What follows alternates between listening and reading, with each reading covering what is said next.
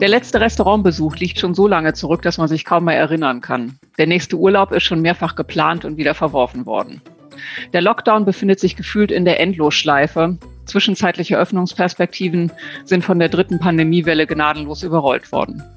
Und die sogenannte Bundesnotbremse ist zwar noch nicht gezogen, die Frage wohl aber weniger ob, sondern wann der nächste Stillstand herbeigeführt wird.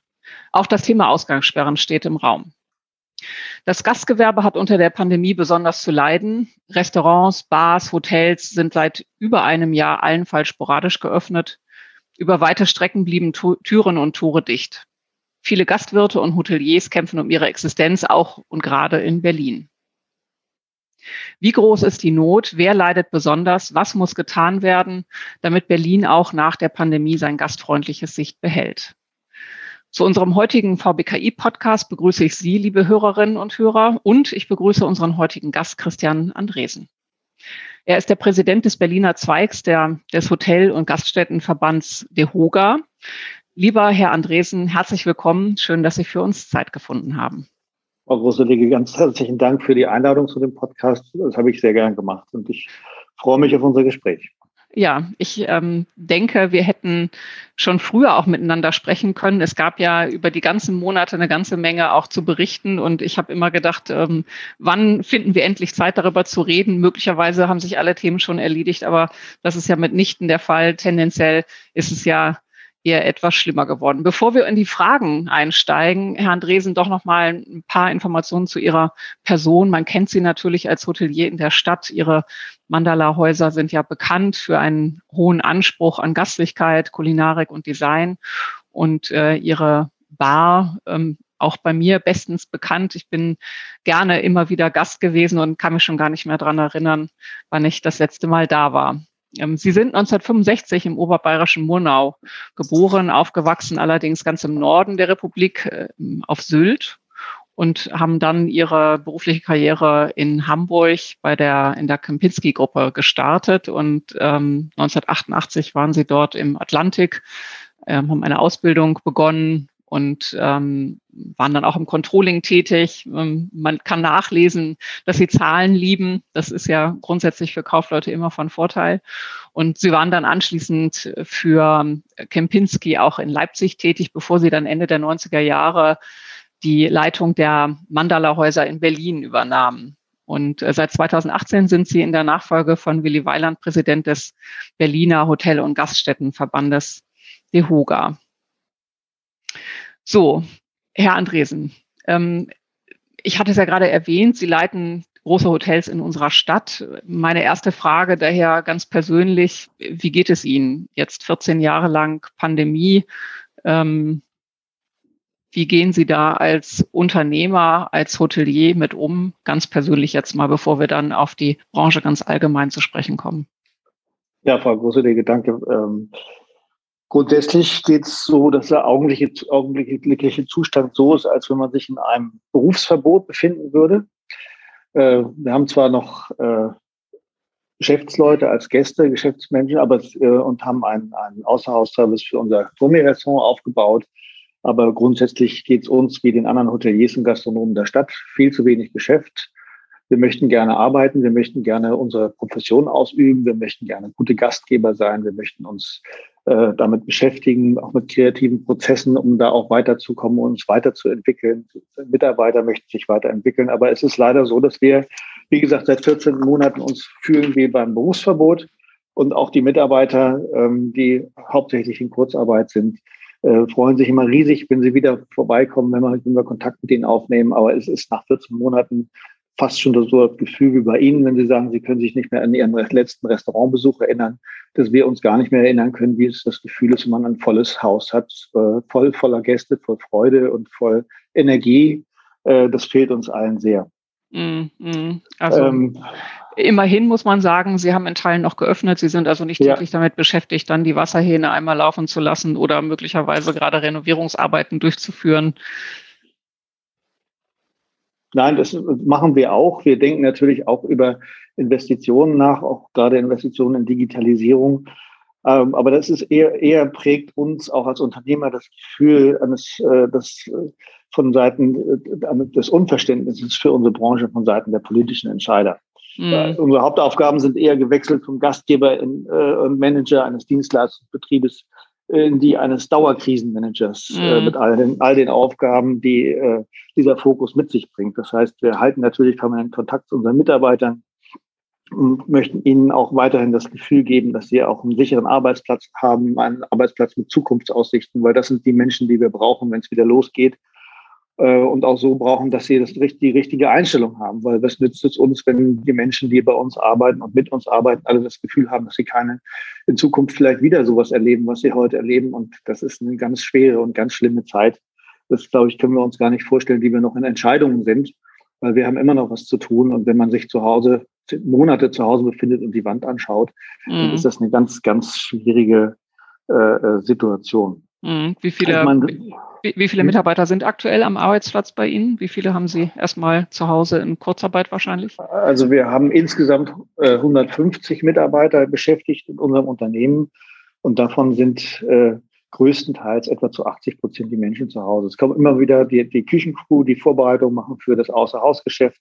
Der Empfang ist besetzt. Äh, wir haben natürlich eine Reservierung, eine Besetzung und auch eine Buchhaltung, aber grundsätzlich äh, können sie gar nicht mehr Menschen beschäftigen ähm, weil das ja auch in den Hilfen nicht, die, die da sind, nicht äh, bedacht ist. Das heißt, wenn Sie in, müssen sich sehr genau überlegen, wann schließen Sie am Ende auch das Haus komplett, ähm, nämlich dann, wenn die Kosten für die Beherbergung, die wenige, die da ist, die diesen Umsatz auch noch übersteigen. Dann laufen sie noch mehr ins Minus äh, in der Liquidität und auch in, in, in der G&V. Und das muss man sehr genau im Auge haben. Mhm. Da gibt es ja auch einige, hm, da gibt es ja auch einige Beispiele in Berlin oder auch an anderen, in anderen Städten von Hotels, die eben ganz geschlossen haben aktuell. Ne? Ja, absolut. Und das ist eben auch ein dauerndes Anpassen äh, von unseren Worst und Worst Worst Szenarios, die wir gerechnet haben, hoch und runter, nämlich mit den geplanten Hilfen, die ja auch nicht immer, wenn sie aufgelegt werden, sofort verraten, auch in den FAQs, was denn jetzt wirklich die Hilfen sind.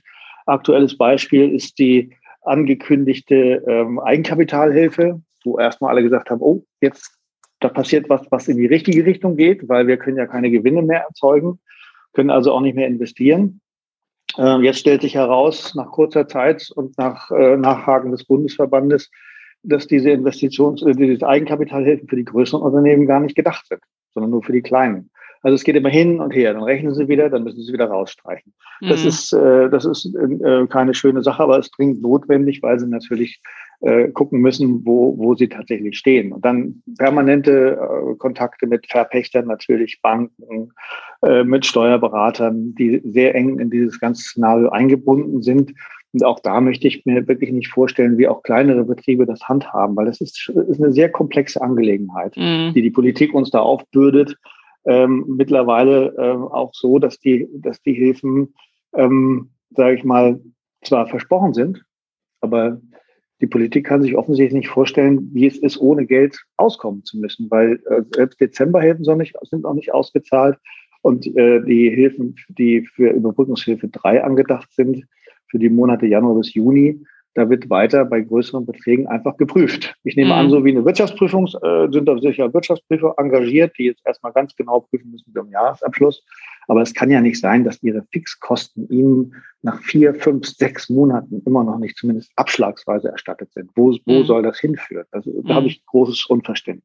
Ja. Und das springt natürlich auch die härtesten Nervenkostüme in unserer Branche und macht die Menschen wirklich ohnmächtig. Ja, die, also wohl dem, der dann noch eigene Liegenschaften hat als Betreiber von Hotels oder Gastronomie und ähm, vielleicht auch noch über Rücklagen verfügt, aber für manche geht es ja dann doch um die Existenz. Ähm, es ist eine Frage der Liquidität. Die, der Frust in der Branche ist groß, das haben wir alle vernommen. Ähm, mhm. insbesondere auch, weil natürlich eine ganze Menge investiert wurde in den vergangenen Monaten. Also wir haben alle auch als Gäste dann erlebt, neue Konzepte für Hygienemaßnahmen oder weitere Schutzmaßnahmen, Anmeldesysteme. Ähm, und dann doch wieder im nächsten Schritt musste alles wieder dicht gemacht werden. Wie groß ist der Frust oder wie ist die Lage der Verbandsmitglieder insgesamt? Wie würden Sie die Not beschreiben? Na, ich würde sagen, in der ersten Phase der Pandemie haben wir sich ja alle noch äh, nach dem gehörigen Schrecken, den wir alle äh, gehabt haben, nachdem das aus China alles rübergeschwappt ist zu uns äh, und blanke Existenzangst, blanke Existenzangst in der Branche aufgekommen ist, alle Verständnis gehabt für das leicht kopflose und unsichere Handeln der Politik. Ähm, und keiner von uns kann für sich in Anspruch nehmen, dass er damals wissen konnte, was die beste Vorgehensweise der Pandemiebekämpfung gewesen wäre. Aber das hat sich jetzt beim weiteren Verlauf der Pandemie stark geändert. Äh, denn jedem Unternehmer und jedem klar denkenden Menschen ist, glaube ich, bewusst, dass die Handlungsweise in einer Notsituation unbedingt anders sein muss als in einer normalen Umgebung. Im Norden sagen wir, dass wenn ein lebensbedrohlicher Sturm aufkommt, dass wir die Schotten dicht machen müssen, die äh, mit Segelreffen. Und der Kapitän hat äh, an Bord das Kommando, bis diese Situation wieder vorbei ist. Äh, übersetzt heißt das, das wissen wir alle, Schnelligkeit wäre gefragt gewesen ähm, und auch konsequentes Handeln. Und das im Nachhinein sehen wir, dass äh, die Politiker uns eher kopflos und sehr langsam handeln vorkommen und eher darauf bedacht sind, auch heute immer noch äh, einfach keinen Fehler zu machen. Ähm, und das erzeugt natürlich eine, eine Lage, dass man, dass man sich ständig im Hintertreffen befindet äh, und dass jede Entscheidung einfach zu spät kommt und dass jede Entscheidung nicht nachhaltig getroffen äh, äh, wird. Und das erzeugt bei allen Betroffenen, auch gerade in unserer Branche, die sehr stark getroffen ist, natürlich einen ganz erheblichen Frust. Und man ist ja gewillt, und ich glaube, das, das spreche ich auch für die Kollegen von Anfang an, ähm, alles mitzugehen, um der Pandemie Frau oder Herr zu werden. Aber äh, mit den Vorgaben der Politik, die wir bekommen haben, die nicht geeignet sind, die Politik, die Pandemie einzudämmen, und mit den äh, sich auch für unsere Branche ständig ändernden Vorzeichen bei den Maßnahmen und den Einschränkungen, und den daraus erwachsenen Vorschriften, die noch nicht mal mit der Branche abgestimmt werden äh, und geguckt wird, ob sie umsetzungsfähig sind. Und das, und das alles noch ohne vereinbarte Öffnungsszenarien, äh, kann man, wir können selber gar keine Perspektive gewinnen zurzeit. Und wir haben auch, man hat uns nicht die Chance gegeben, äh, Vertrauen in die politischen Maßnahmen zu gewinnen. Deswegen kann ich Ihnen sagen, der Frust ist sehr groß. Und der Frust in der Branche schlägt immer mehr in Resignation und auch Wut um. Mhm. Und die wirtschaftliche Situation, ich hatte nachgelesen, dass der, dass Ihr Bundesverband von 70 Prozent sprechen, äh, spricht, die um die Existenz bangen. Wie ist denn die Lage in Berlin? Na, ist, äh, wir sehen es ja, es geht ja auch nicht nur um unsere Branche, die da betroffen ist, sondern ich mal die Plattform, die wir bieten für diese Stadt, dass Menschen hierher kommen, um diese Stadt zu besuchen, ob es jetzt touristischer Natur ist oder äh, Business, ähm, diese Menschen sind ja aber auch wieder Kunden in den Gastronomien, die Gäste sind wieder Kunden im Handel, die Gäste sind wieder Kunden in Kunst und Kultur, in den Clubs. Also das gehört eigentlich im Grunde genommen alles zusammen. Und alles, was wir jetzt gerade im Vorfeld gesagt haben, äh, hat dann zur Folge, dass die finanziellen Reserven in der Branche ähm, aufgebraucht sind. Mhm. Meine Hilfen für unsere Branche in erheblichem Umfang äh, gewährt, beziehungsweise muss ich dann auch dazu sagen, erstritten worden, so wie ich das mitbekommen habe in jedem Bundesland und mit dem, äh, mit dem Bund selbst zusammen in, in unserer föderalen Verbandsstruktur. Ähm, aber das fing ja erst an zu wirken, als die Hilfen für November und Dezember verabschiedet worden sind. Weil die ersten Hilfen wurden gewährt von Juni bis Oktober. Das waren gedeckelte Hilfen für Fixkosten, die bei niemandem gereicht haben. Das heißt, bei allen uns, bei allen von uns ist, um das mal deutlich zu sagen, das Geld aus dem Haus geflossen.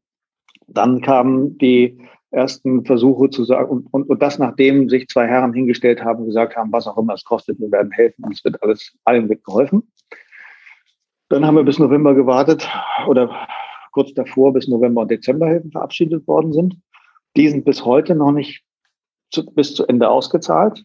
Und man darf nicht vergessen, da wurde ja oft in, in, äh, außerhalb der Branche gesagt, Mensch, was ist das für großzügige, äh, äh für eine großzügige und komische Art der Gewährung von Hilfen?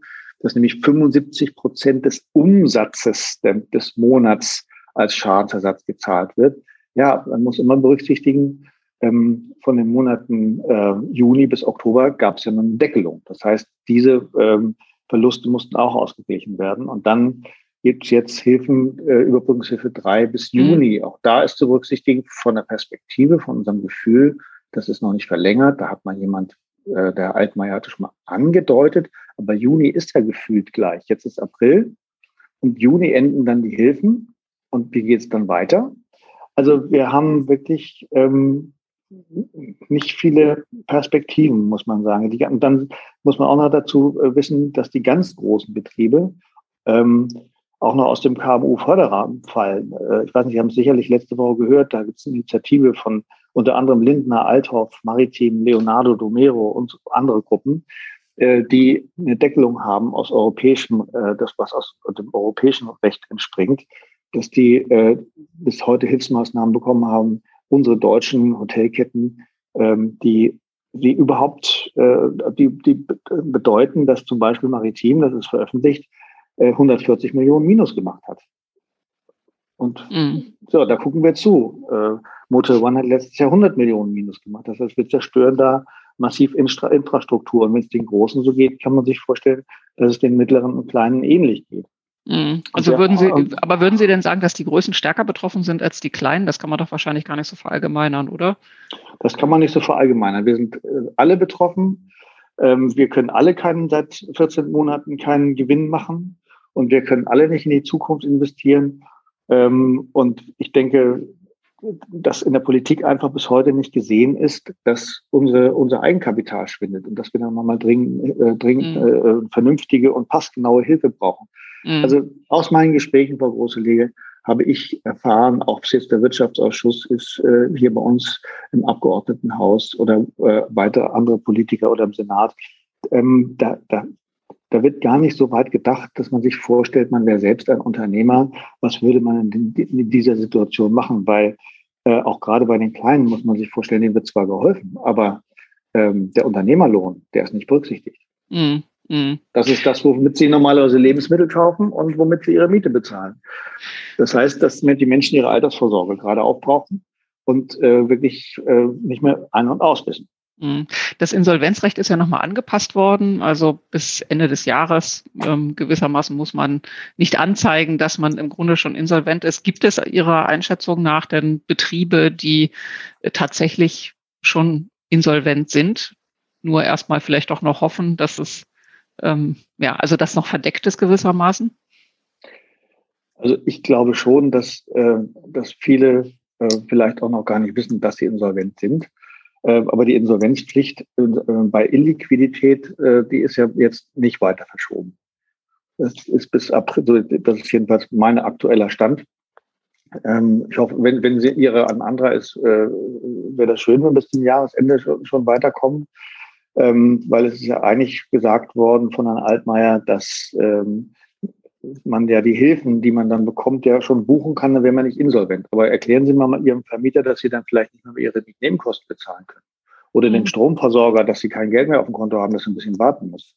Mhm. Ähm, also das werden wir jetzt Stück für Stück immer mehr sehen, ähm, dass da ähm, das Licht ausgeht. Aber Sie wissen, wie es ist. Das ist in Deutschland ein, ein nicht akzeptierter Zustand eines Unternehmers, in die Insolvenz zu gehen jedenfalls gesellschaftlich nicht akzeptiert. In den USA ist das keine schlimme Sache. Deswegen werden wir hier auch erleben, dass viele einfach verschwinden, wie Sie es jetzt schon in Ladenzeilen sehen. Da, steht, da fehlen einfach oben die Beschriftungen an den Läden ähm, und dann sind sie weg. Und da, da sagt keiner Bescheid, sondern dann ist es leider, leider zu Ende. Was eine ganz schlimme Sache ist, weil unsere Infrastruktur in Berlin ja auch viel mit kreativem Mittelstand zu tun hat. Ähm, und ich habe den Eindruck, dass die Politik denkt, dass man nur Strukturen erhalten muss. Es wird schon wieder der nächste kommen, wenn der, der, der Vorgänger weg ist. Äh, das glaube ich aber nicht. Ähm, weil auch, auch in dieser Pandemie, wie die Hilfssituation ist, werden sich viele junge Leute überlegen, ob sie überhaupt in Zukunft Unternehmer werden wollen. Und der, der jetzt seine Altersvorsorge aufgebraucht hat und seine Gewinne der Vorjahre, ich glaube nicht, dass der einfach sagt, dann mache ich einfach mal wieder das nächste Geschäft auf, sondern der wird sich eine andere Beschäftigung suchen. Und mm das ist schade für uns alle, weil diese Infrastruktur diese Stadt eben am Ende auch so attraktiv macht. Und wir müssen mhm. aufpassen, dass diese Infrastruktur eben ja auch äh, erhalten bleibt. Ich würde ganz gerne mit Ihnen nochmal in diese Zukunftsszenarien einsteigen. Berlin ist ja sehr stark auch vom Messegeschäft geprägt, von den vielen Geschäftsreisenden, die, das haben Sie gerade schon dargelegt, natürlich nicht nur ein Hotelzimmer buchen, sondern eben auch den Einzelhandel beleben, aber vor allen Dingen eben auch in die, auch die Gastronomie beleben. Ähm, wie sieht denn, wie sehen Ihre Zukunftsszenarien aus? Möglicherweise wird ja das Messegeschäft gar nicht mehr in dem Maße stattfinden, wie wir das kennen. Man geht ja auch im Bereich des Luftverkehrs davon aus, dass das vielleicht nicht zu alten, ähm, zu alten Umsätzen zurückkehrt.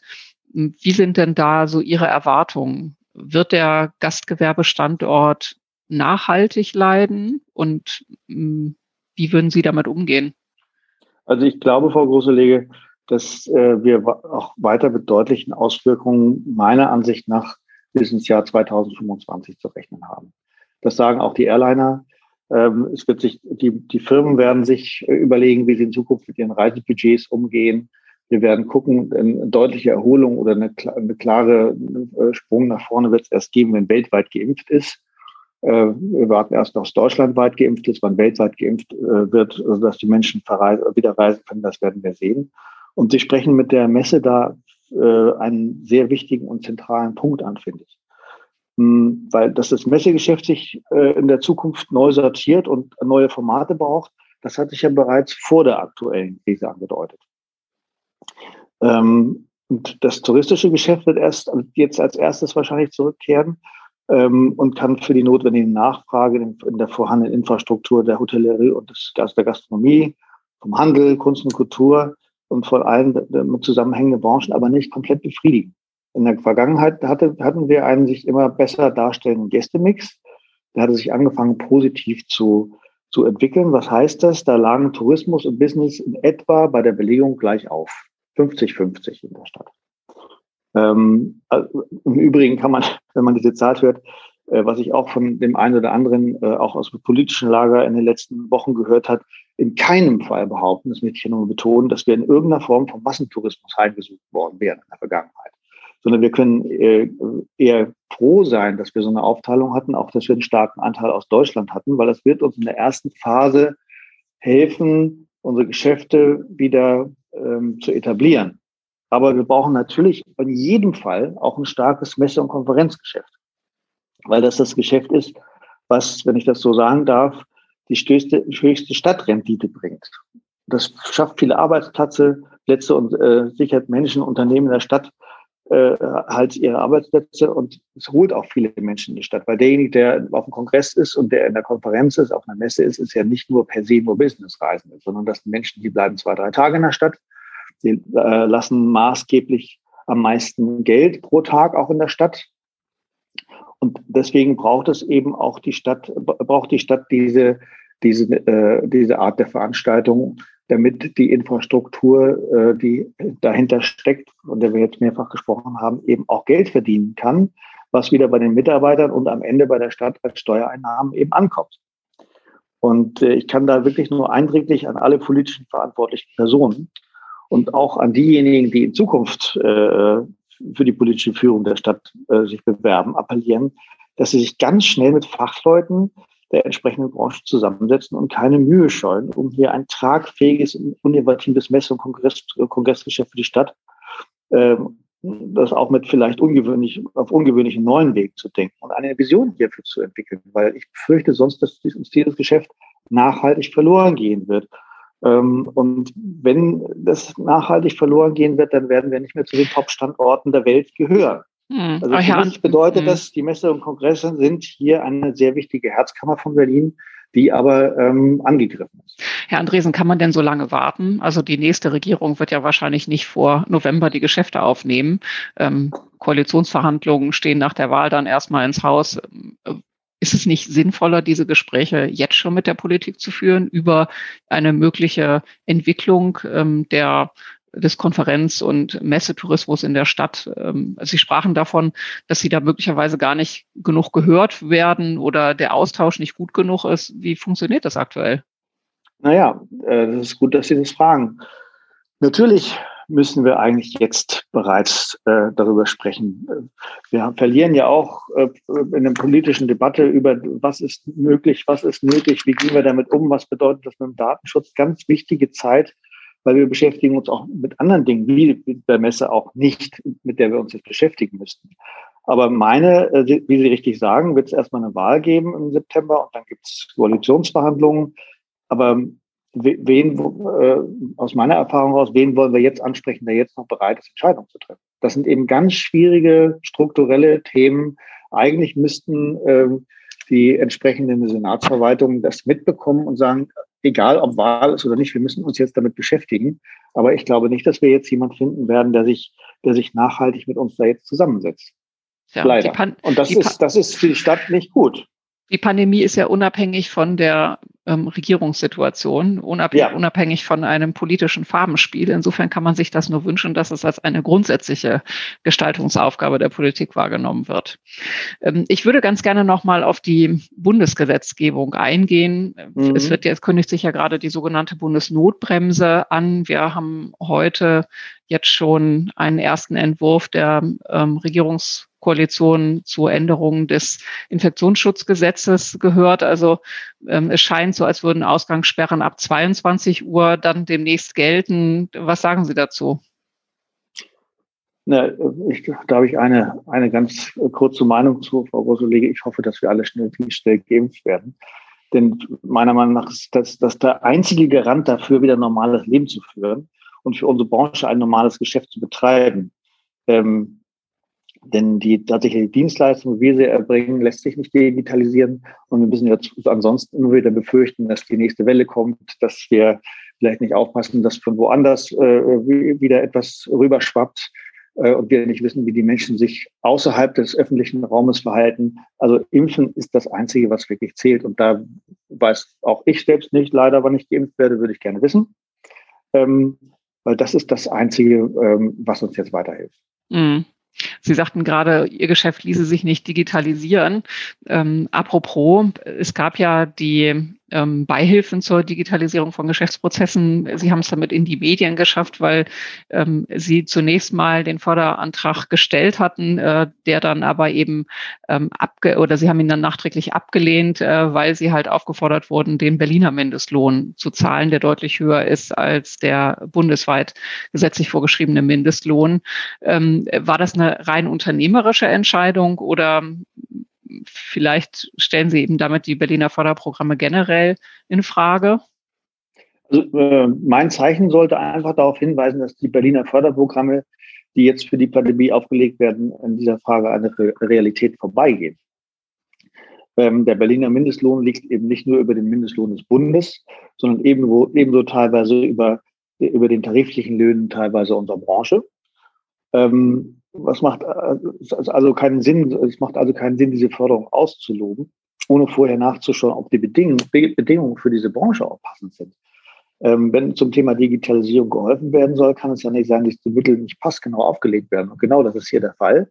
Das heißt, sie äh, kümmern sich um ein Förderprogramm. Im Übrigen das neue Programm des Bundes, die Überbrückungshilfe 3, wo auch 20.000 Euro für Digitalisierung mit drin sind, wird in Berlin auch vom Berliner, äh, vom, vom Senat äh, dann gezahlt. Und das wird genau das gleiche Problem werden. Da werden alle nicht ausgezahlt werden an niemanden, weil niemand den Mindestlohn des Landes Berlin in dem Fall zahlt. Deswegen hoffe ich darauf, dass das, was äh, ich da vorgetragen habe, nochmal nachgebessert wird, weil ansonsten wird, äh, wird nirgendwo diese Hilfe, und das, die ist ja eigentlich dafür gedacht, dass sie auch ausgezahlt wird, damit wir diese Stadt weiterentwickeln, ähm, wird nicht ausgezahlt werden können oder spätestens später in der Prüfung zurückgefordert. Mm, mm.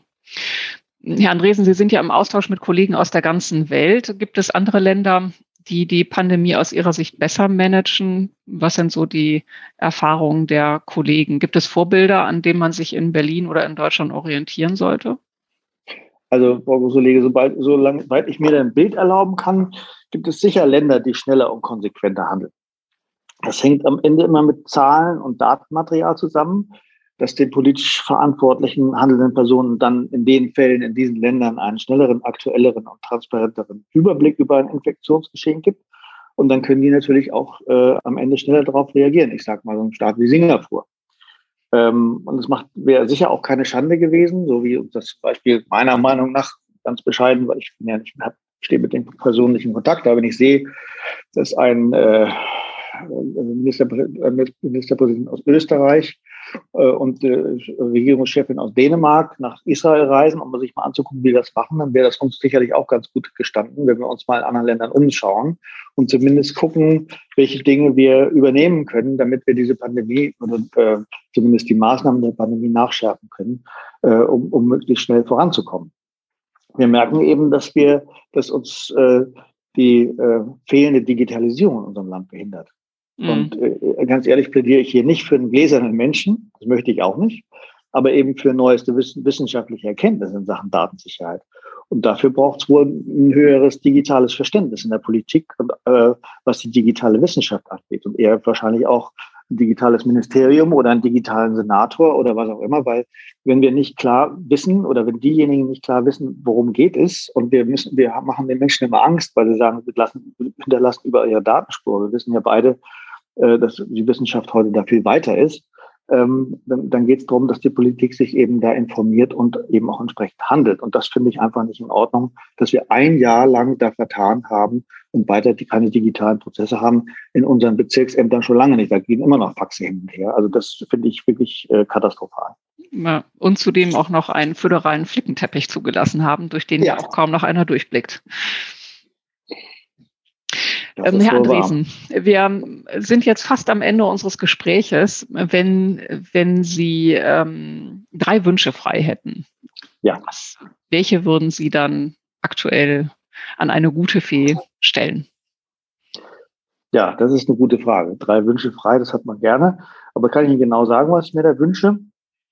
Ähm, zum einen als allererstes wäre es, damit wir alle äh, in unserer Branche in aller Ruhe in die Zukunft gucken können, wir das einmal ein Bekenntnis zur konsequenten Hilfe für unsere Branche von den politischen Verantwortungen, Verantwortlichen, und zwar bis zum Ende der Pandemie und bis zum Ende der wirtschaftlichen Folgen, um positiv in die Zukunft schauen zu können, weil ich möchte nochmal betonen, ähm, natürlich hat sich keiner von uns die Pandemie ausgesucht, aber wir leisten da ein Sonderopfer und wir haben äh, als Unternehmer keine, äh, keine Fehler gemacht und wir brauchen da einfach ähm, eine klare Zusage von der Politik. Das Zweite wäre vielleicht auch an Platz eins äh, gut gewesen, dass wir wirksame Impfstoffe und eine gerechte und ganz schnelle Verteilung dieser äh, Verimpfung bekommen und das weltweit. Äh, das muss eigentlich möglich sein, weil nur so können wir es äh, schaffen, äh, dass wir auch dauerhaft weiter vor aggressiven Mutanten sicher sein können und dass diese Pandemie dann wirklich zu Ende geht. Ähm, und was ich mir auch wünschen würde, im Blick auf die Zukunft wäre ein politisches Verständnis dafür, ähm, wie wir mit den nächsten auf uns zukommenden Notlagen umgehen, wie die auch immer aussehen, aussehen mögen, ähm, dass wir jetzt anfangen, dieses in den Fokus zu nehmen, durchspielen, Szenarien entwickeln, damit wir nie wieder derart unvorbereitet und hilflos einer Krise gegenüberstehen. Ähm, weil ich denke, das haben wir jetzt als im Vergrößerungsglas in der Pandemie gesehen. Ähm, und wir möchten uns nicht ausmalen, wenn, wenn noch Schlimmeres das nächste Mal passiert. Deswegen halte ich es für durchaus notwendig, dass die politisch Verantwortlichen mit äh, äh, Menschen, die sich mit solchen Themen auskennen, ähm, mal einfach mal überlegen, wie man in Zukunft mit, mit solchen Themen umgeht und nicht nur ein Infektionsschutzgesetz erlassen, um uns immer mal auf und zuzumachen, so wie es gerade passt und das noch ohne irgendwelche Vereinbarungen, ähm, was, was Hilfen angeht. Also wir fühlen uns da einfach nicht wohl. Herr Andresen, vielen, vielen Dank für, unsere, für unser Gespräch heute. Ähm, wir haben Sie gefragt, wie groß ist die Not? Man kann sagen, viele Unternehmen stehen kurz vor dem Aus. Ähm, das ja. haben Sie uns ja deutlich gezeigt. Man kann nur hoffen, dass die Hilfen tatsächlich bis zum Ende dieser Corona-Krise auch andauern werden. Aber was wir vor allen Dingen mitgenommen haben, ist, dass man aus der Krise lernen muss. Also eigentlich muss sich jetzt äh, die Branche oder die Wirtschaft auch mit der Politik zusammensetzen, um zu schauen, wie kommt man aus der Krise wieder raus und wie ist man besser gewappnet beim nächsten Mal. Ich bin mir auf jeden Fall ganz sicher, dass Ihre Branche das gastfreundliche Gesicht behält und ich freue mich jetzt schon darauf, dass wir dann hoffentlich bald in meiner geliebten Q-Bar wieder anstoßen können miteinander. Ja, Frau Groselige, das wünschen wir uns, wünsche ich mir für uns alle auch, äh, dass uns weil ich habe dem regierenden Bürgermeister mal letztes Jahr im April gesagt, wenn wir alle nicht aufpassen, können wir diese Stadt nicht wiedererkennen. Und ich hoffe, ich hoffe, ich hoffe, dass wir das Gesicht zumindest weiter behalten, weil diese Stadt ist großartig und wir können alle zusammen was Großes draus machen. Wir hätten, haben große Zukunftschancen, die dürfen wir jetzt nur nicht verspielen, indem wir die Kreativität dieser Stadt verlieren. Das wäre sehr schade. Danke Ihnen für das Gespräch. Danke, Herr Andresen.